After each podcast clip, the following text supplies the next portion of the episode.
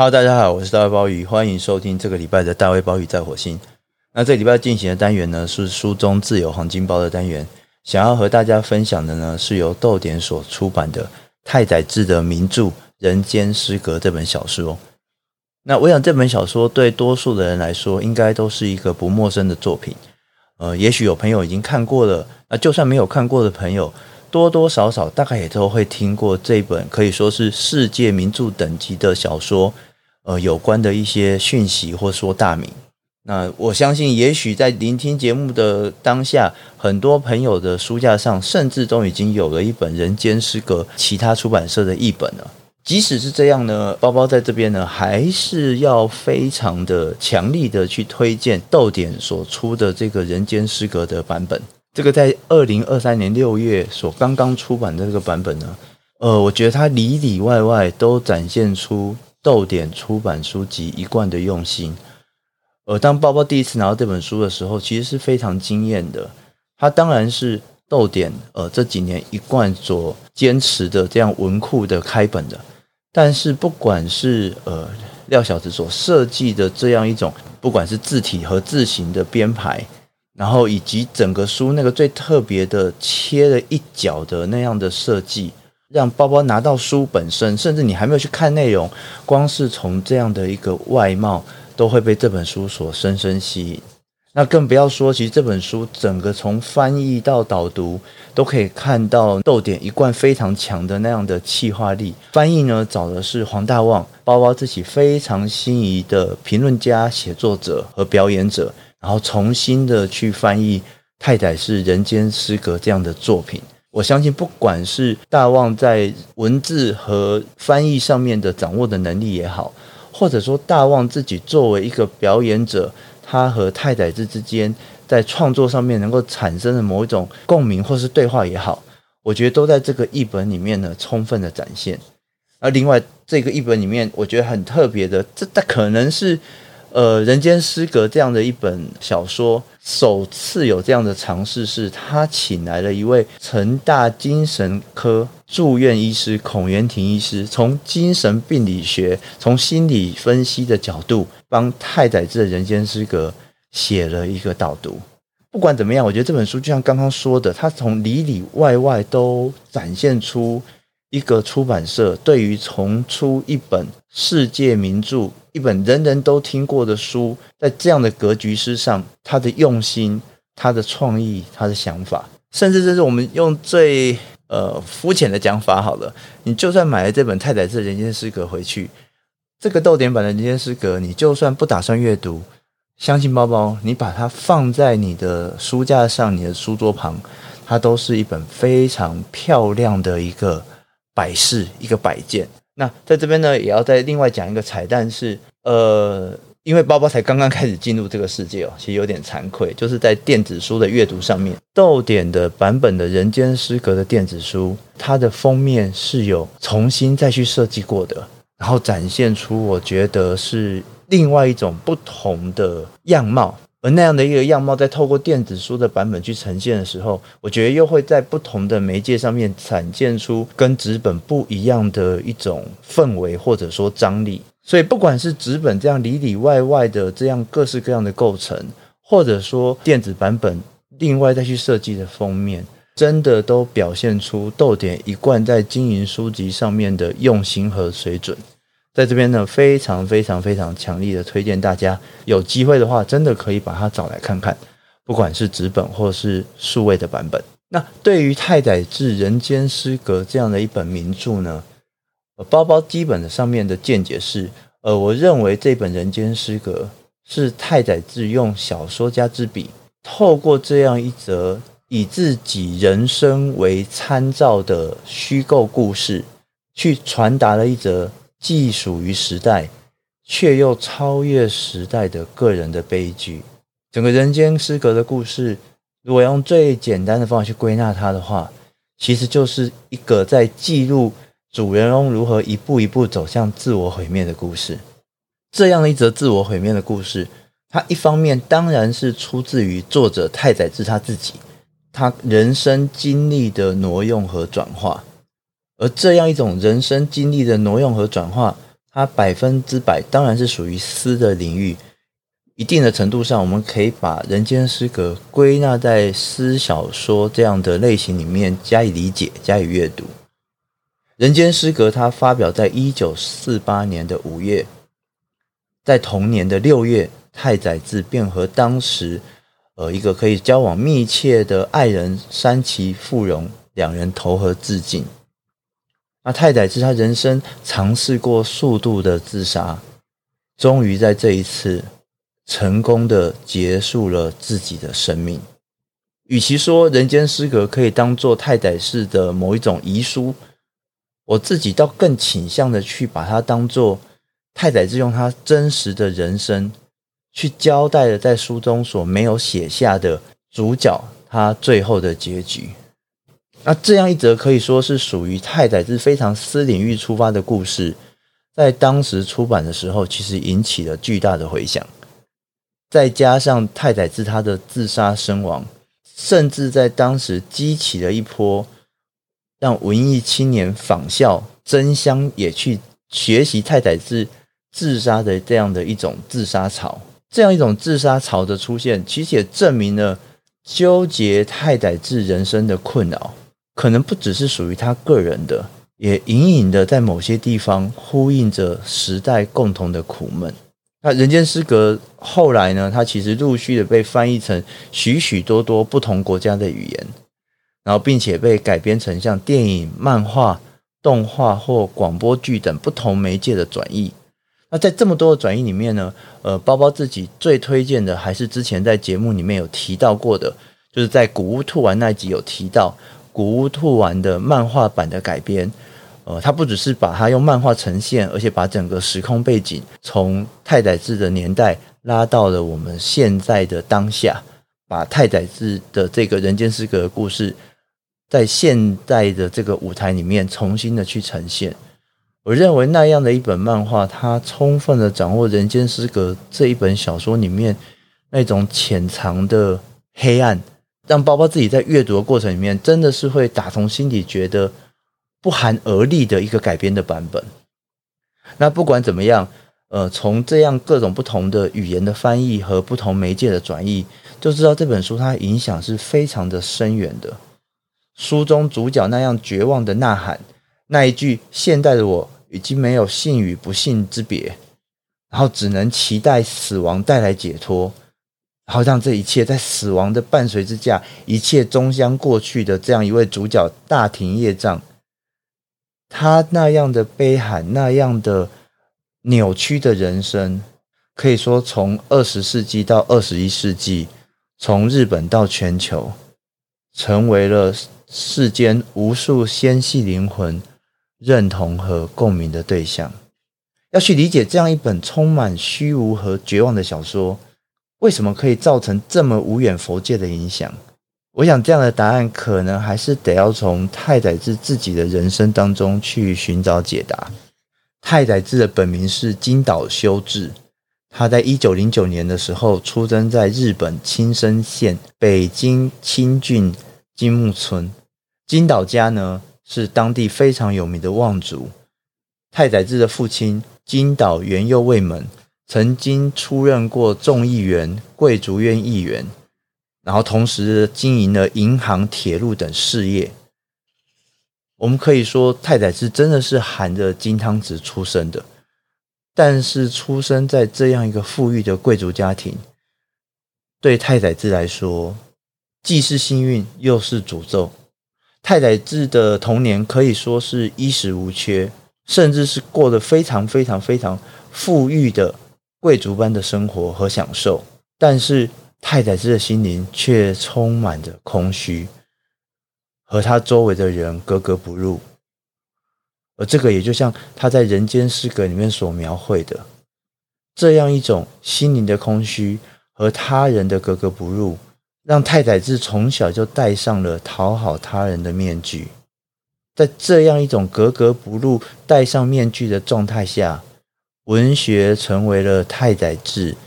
逃避世间种种的一个避难所。太宰治大量的阅读各类作品，然后他特别心仪像泉镜花芥川龙之介等作家的创作，而且订立了以文学为志向。而这样一个可以说是文学青年、文学少年的太宰治，呃，在求学过程里面就遇到他人生的第一个重要的转折，那就是在当时的可以说是左倾的或共产主义思潮的洗礼下，太宰治第一次意识到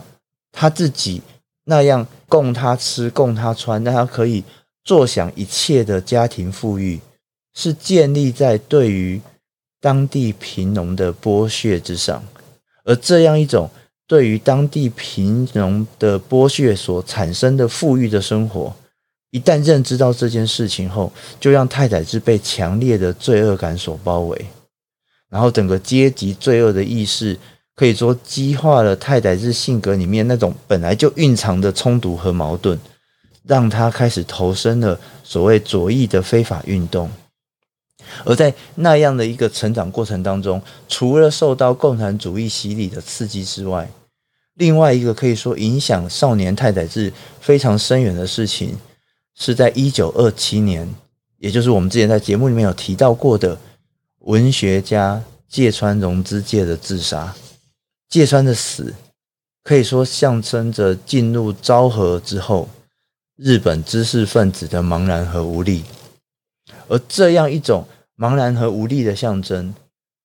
对于苦闷的太宰治来说，更成为一种直接的催化剂。我们可以说，以这样的催化剂为原点，似乎就开启了太宰治对于自杀可以说近乎迷恋的反复的尝试。一九二九年，也就是芥川龙之介自杀的两年后。太宰治第一次尝试服用安眠药自杀，结果没有成功。隔年，一九三零年，太宰治进入了东大法文系就读，然后再度和银座的一位女侍者两人相接投海自杀，结果女方死亡，而太宰治单独获救。也因此，太宰治还一度被检方指控协助自杀罪。一九三二年的太宰治，他在当时的法律的规范底下，他向警方自首，曾经参与左翼组织，拘留一个月以后出狱，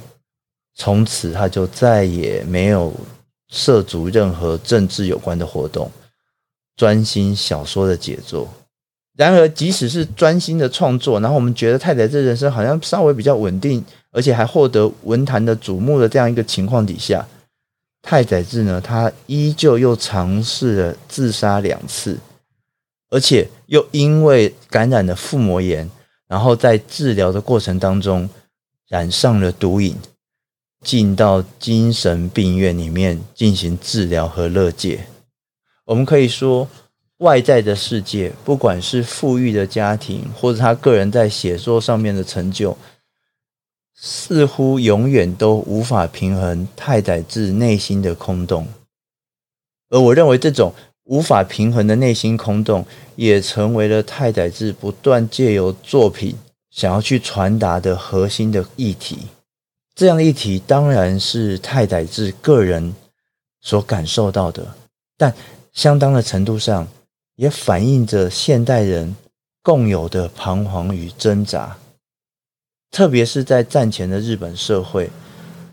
这样内心与外在的对立，面对那一个军国主义崛起、言论管控开始加强的世间，不要说想要去改变什么社会，想要让世界变得更好，人们如何在大我的监控之下可以保留自我，都已经是非常艰困的挑战。某种意义上。在那样一个时代里面，人人都戴上了面具。离开了精神病院之后，太宰治在他的恩师井伏尊二，也是一位作家的作媒下，他组了家庭，然后有一个稳定家庭之后呢，感觉太宰治的身心呢，至少稍微的暂趋稳定。而之后，很快的太平洋战争就爆发了，太宰治因为肺病。免除了兵役的责任，在这样的一个动荡不安的时期，他反而进入他的创作的全盛期。他的文学创作成为了他对抗战争的武器。虽然说太宰治的作品里面并不是那种直接高喊反战的那样子的作品，也不曾对当时的国家社会进行直接的批判，但是在那个可以说日本举国都陷入战争的狂热，人人今生自危的环境里面，太宰治交出了像《御家草子》这样的杰作。他广泛的去吸纳日本、欧洲和中国的传统典故，类似他的偶像芥川龙之介那样，苦心的去打造一个纯粹的抽象的艺术的天地。我认为他借由这样美感世界的打造，或者说文学所能呈现出来的那样绝对的美感，去对照眼下世界的荒谬，晋级某种。不着痕迹的抗议之后，战争结束了，日本无条件投降。所谓的战后这个概念，迎接人们的是彻底的废墟。这样的废墟可以是物质上的，是因为战争的空袭造成的断垣残壁，但它同时更是心灵层次上的荒原。所有在战前日本的信仰和价值，全部都毁于一旦。天皇就是一个最好的例子。天皇在战前原本是近乎宗教般的精神象征，在战后，天皇虽然还是可以保有着皇位，但在当时的驻日盟军总司令麦克阿瑟的主导下，开始一系列去神格化的改造。日本人民首次意识到，天皇这个过去像神一般的存在。其实不过就是一个矮小的中年男子而已，任由美军摆布。而那些风光一时的军部高阶将领，在战后不止没有去贯彻武士道的精神，选择切腹自杀，反而像阶下囚一样遭羁押、遭审判。在东京大审的过程当中，人们看到这些六七十岁的老人们，没有任何人扛下责任。每个人都反复强调自己只是听命行事，那一些过去对于大日本帝国种种的歌颂，在这样的审判底下，人们才发现，这整个本质上只是体现着日本政治思想史家丸山贞男的那一句重要的观察：这整个体系是一个无责任体系，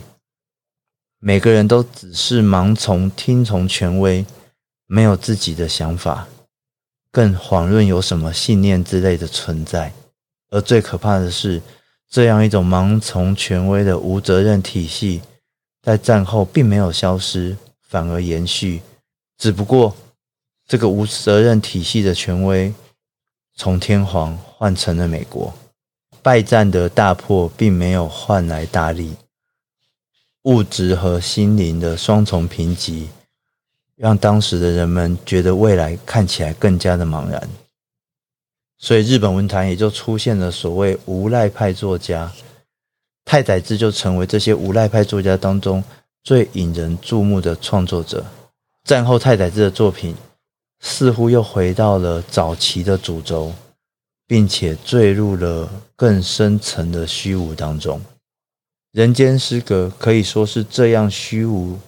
最极致的代表。书中青年太宰治的化身大庭叶藏，这位在太宰治早年描绘与女侍者投海自尽获救的私小说《小丑之花》里面的主角再次出现。他从小陷入自我和外在的分裂，一度试图在纯真之中寻找对人性的信赖，结果换来的都是更深的错乱。看到世人丑恶的同时，主角他也看清自己的卑劣，自我的批判、鄙视、堕落、毁灭，构成了一个不断向下的螺旋，将主角拉到绝望的深渊。这样看似对个人的否定，同时也是对于世人的否定。大庭叶藏不忍卒睹的人生，不只是太宰治本人，更是对战前战后日本国民的投射。在书中，他写道：“我总算逐渐的明白世人的意义，那就是个人与个人的争斗，而且是当下的争斗，谁赢了谁就有道理，没有一个人会想要服从他人，即使是奴隶与人斗输了，也会摆出奴隶的样子，以卑贱的手段扳回一城。尽管接起仁义之师的大旗，人们自立的目标却是单独的个体，前面又有一个个人关口等待超越。对世人的难以理解，其实就是对个人的难以理解。眼前的一片汪洋，并不是世人，其实是个体。人间失格里，太宰治具有私小说意味的书写，其实是以自我个体的不堪，去呈现出这世间所谓的世人同样的不堪。倘若太宰治失去了生而为人的资格，那么像他刚刚所说的，构成所谓世人的无数个体，同样也没有作为人的条件。当我们把整个视线抽离开日本，战后世界各国在物质层次上面，虽然也都获得重建，